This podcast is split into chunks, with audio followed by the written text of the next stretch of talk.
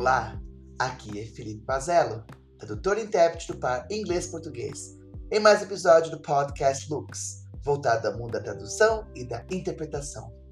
É sempre um prazer imenso ter vocês conosco, com certeza absoluta. Vamos agora para mais uma pergunta para meu amigo intérprete do alemão e do inglês, Apolo França. Apolo, como você mantém as suas línguas de trabalho sempre afiadas? Eu faço bastante. Eu treino bastante, né? Eu treino bastante. Eu tenho treinado ultimamente bastante o alemão, porque no percurso de estudo da I2B a gente trabalhou apenas com inglês, né? E eu estou agora polindo bastante o alemão. Eu tenho trabalhado apenas em inglês, então eu faço um esforço no dia a dia para estudar o alemão. Eu uso bastante o Speech Depository, né? E eu faço, eu me preparo, pesquiso vocabulário e faço aquelas, eu faço interpretação daquelas palestras, daquelas falas, né? Eu faço bastante shadowing, né? Eu faço um shadowing ativo, aonde quando tem uma palavra que eu não conheço, eu paro e anoto aquela palavra e depois vou pesquisar. O meu filho é bilíngue, né? Então assim, o inglês, o inglês é uma coisa assim muito presente no meu no meu, no meu dia a dia. A minha ex-esposa é escocesa e meu filho fala mais inglês do que português, mesmo morando no Brasil. Até porque desde que começou a pandemia ele não tem ido para a escola. E quando começou a pandemia era o momento que ele começaria a ir para a escola. A gente tinha decidido para colocar ele, de acordo com a orientação da nossa pediatra, colocar ele na escola entre 3 e 4 anos.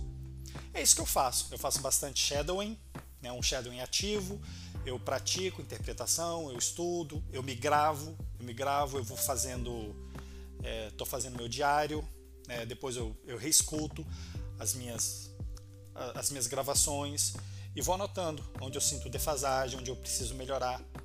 É como eu mantenho as minhas línguas de trabalho afiadas. Perfeito, Apolo, perfeito.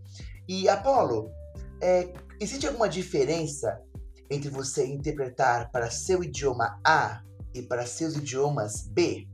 Nós temos duas correntes de pensamento, duas correntes é, em relação a esse tema.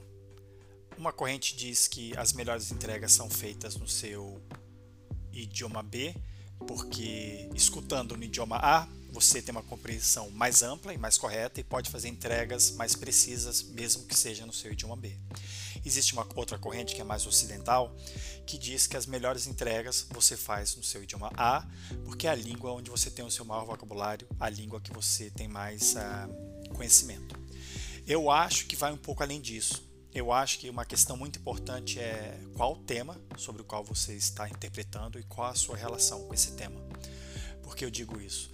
Eu digo isso porque se a gente for falar dos temas que eu tenho interesse pessoal, que é esportes de luta, artes marciais, design, artes, dança. Eu atuei durante muito tempo, fiz ópera, trabalhei na televisão, trabalhei com audiovisual, trabalhei como bailarino no, no palco, né? Então, é, eu entendo muito desse universo de artes, entendo muito desse universo performático, né? Entendo bastante também do universo de esportes de luta, e tenho um, um interesse muito especial por automobilismo e a técnica, a técnica envolvida no, nos carros, né? Então, eu assisto muitos documentários, assisto muito, escuto muitos podcasts sobre automobilismo, sobre carros, inovação. Então, eu vou poder falar muito bem em alemão e em inglês sobre automobilismo, tecnologia e sobre carros do que muito melhor do que eu seria capaz de falar em português, por incrível que pareça. Artes, ópera, balé, dança, design, eu falo bem em inglês, alemão e português.